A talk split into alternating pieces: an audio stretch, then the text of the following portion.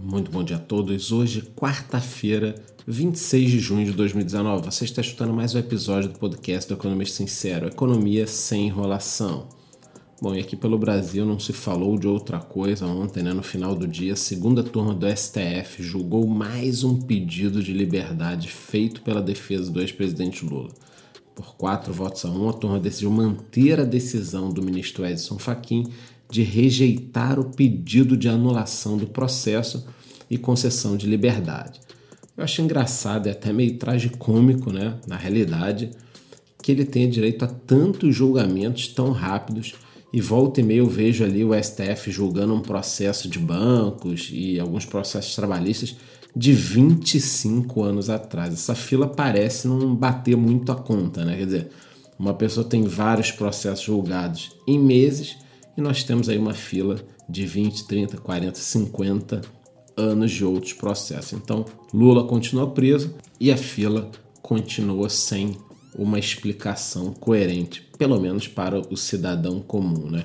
E com esse agito todo do Lula, boatos também de que o Centrão poderia atrasar a aprovação da votação da reforma da Previdência na comissão especial da Câmara, a Bolsa amargou aí uma queda de 1,93%, a maior desde maio. O dólar acabou acompanhando né, essa incerteza e subiu. Então nós tivemos uma queda da bolsa e uma alta do dólar também esperado, né, gente? A bolsa já ali em 102 mil pontos. É normal também a gente ter um pouquinho de realização. Qualquer motivo, o pessoal corre para vender. Uma notícia interessante ontem, nos últimos dois, três anos, eu venho falando disso. Eu escrevi até um artigo no LinkedIn tivemos a notícia de que o mercado de TV por assinatura perdeu nos últimos 12 meses 1 milhão e 400 mil clientes. Só na última variação mensal foram 245 mil clientes, tá? Entre abril e maio desse ano. Então, nós estamos falando de quase 1 milhão e meio nos últimos 12 meses. Nós ainda temos 16 milhões 820 mil assinantes, 49% são assinantes da NET, 30% Sky e o restante se divide ali entre Oi e Vivo. Mas a gente tem que ficar de olho, por quê? Porque é uma mudança de tecnologia, né? Quer dizer, a gente está num momento de virada, as pessoas querem hoje internet, você tem internet, está tudo bem. Agora, a TV a cabo não faz tanto sentido ainda. Hoje em dia, ainda mais para uma família que de repente não tem uma renda tão alta, você pagar aí seus 100, 200, 300 reais por mês para ter uma TV a cabo, você tem parte das TVs abertas e com uma boa internet você tem Netflix e outros serviços de streaming na faixa de 29 reais mensalmente. Quer dizer, 1 milhão e 400 mil clientes a menos. Estamos de olho, qualquer coisa eu falo para vocês aqui. De resto, o noticiário é morno, não temos nenhuma guerra começando, nada explodindo pelo mundo, ninguém sendo deposto do seu cargo.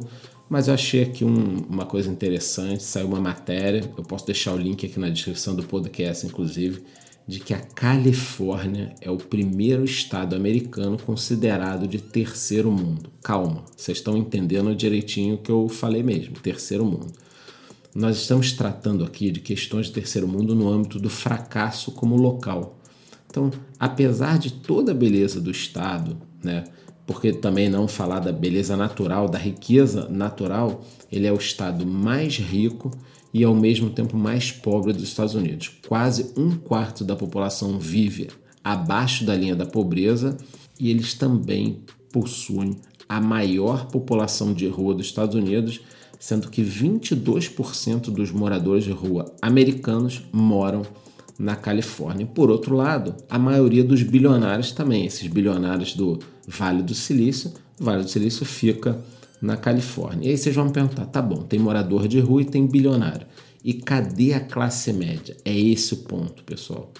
A classe média está fugindo. Foram milhões de pessoas que deixaram a Califórnia nos últimos 30 anos. E aí a tragédia, a lista de tragédia é enorme das tragédias, são doenças, falta de infraestrutura, imigração ilegal, corrupção, criminalidade, todas as mazelas que nós já conhecemos por aqui no nosso dia a dia, por sermos um país considerado de terceiro mundo. E por que, que eu estou resolvendo falar isso tudo? Né? Porque no centro de toda essa situação a possível explicação é de que esse estado é dominado por uma elite bilionária com altíssimo viés de esquerda e uma juventude muito socialista que acabou espremendo a classe média com altos impostos e uma dificuldade burocrática muito grande.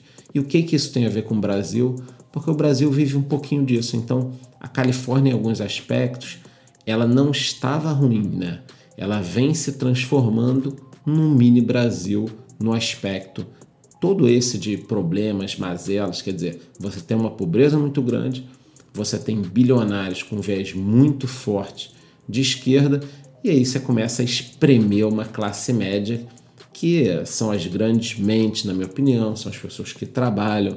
Eu acho que quando a gente fala em reforma da Previdência, quando a gente fala em diminuir, entre aspas, os direitos da população brasileira, é isso que a gente está falando. Se você começa a aumentar muitos impostos, dificultar o empresariado empreendedor né, de construir seu negócio, você vai acabar como a Califórnia está se tornando aí.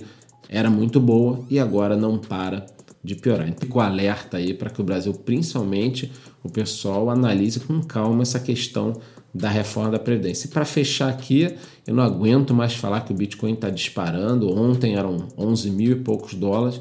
Durante essa madrugada, ele bateu 12.950 dólares. É isso aí, 12.950 dólares. Temos muitas novidades vindo dos Estados Unidos também.